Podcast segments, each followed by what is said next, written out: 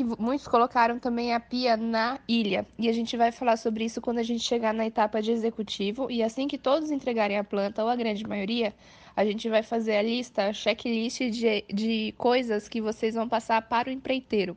Supor que vocês vão passar, o empreiteiro já foi escolhido, que vai tocar a obra, e ele precisa saber o que vai ser feito para fazer o orçamento para o cliente. Então, quando o empreiteiro precisa de um orçamento, não basta você falar, ah, eu vou fazer uma reforma X. Não, você tem que detalhar absolutamente tudo o que você vai colocar no seu projeto para que ele possa orçar da forma mais precisa possível para o cliente. Por exemplo, quem colocou a ilha, é, a cozinha em ilha, né, com a, com a pia. É, você ter colocado só a pia é bom, é melhor do que se você colocasse o fogão. Se você colocasse o fogão, você teria que fazer a mudança do ponto de gás. Vamos supor que eles estão trabalhando com gás é, encanado, um gás que já vem do próprio apartamento do empreendimento. Em São Paulo, quem oferece é a Congás, né, na maioria dos prédios. E sempre que você tem uma mudança de ponto desse, você precisa entrar em contato com a empresa, você precisa agendar uma visita deles.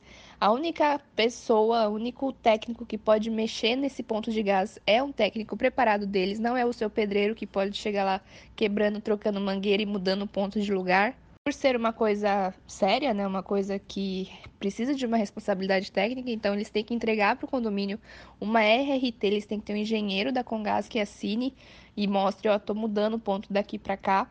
Então é uma coisa mais burocrática e bem chatinha, bem trabalhosa, porque você tem que ficar mandando e-mail, responde e-mail, agenda, vai, volta, sabe? Uma coisa bem que dá um, dá um, um desgaste nosso. Então, se fosse o ponto de gás, se você colocasse o cooktop né, nessa ilha, você teria toda essa burocracia, esse trabalho. Então, é um gasto que ele tem que pagar o técnico, a visita para o cliente, né? A visita, a, a RT, tudo o gasto vai para o cliente. Você tem que prever isso e informar ele direitinho quando, se você pro, propôs, propusesse, propusesse esse tipo de reforma.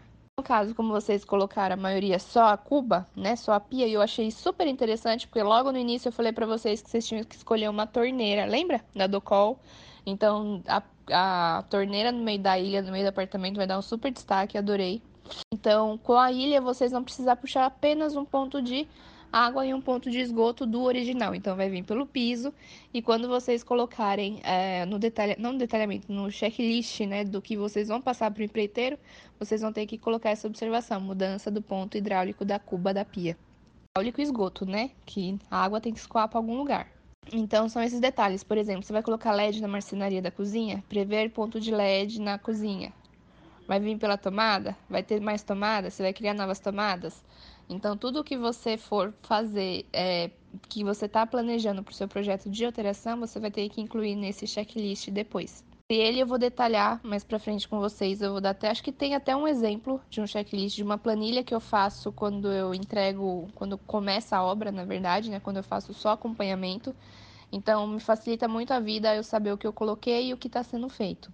E vocês vão ter que preencher essa planilha, vocês vão aprender né, a, a observar esses detalhes para você poder passar para as equipes de obra, para quem for tocar a obra para você de uma forma mais precisa, principalmente que você saiba é, cobrar, né? Que você saiba ver o que está faltando e para não chegar depois, ah, faltou isso, faltou aquilo, faltou um ponto, faltou tal coisa.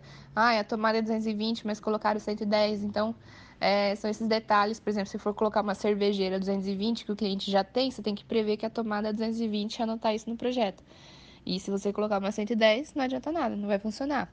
Então, são todos esses detalhezinhos de, de projeto realmente que precisa de um layout estruturado, definido, para que agora sim a gente consiga desenvolver essa parte executivo da coisa que vai começar logo a seguir, tá bom? Então, é isso.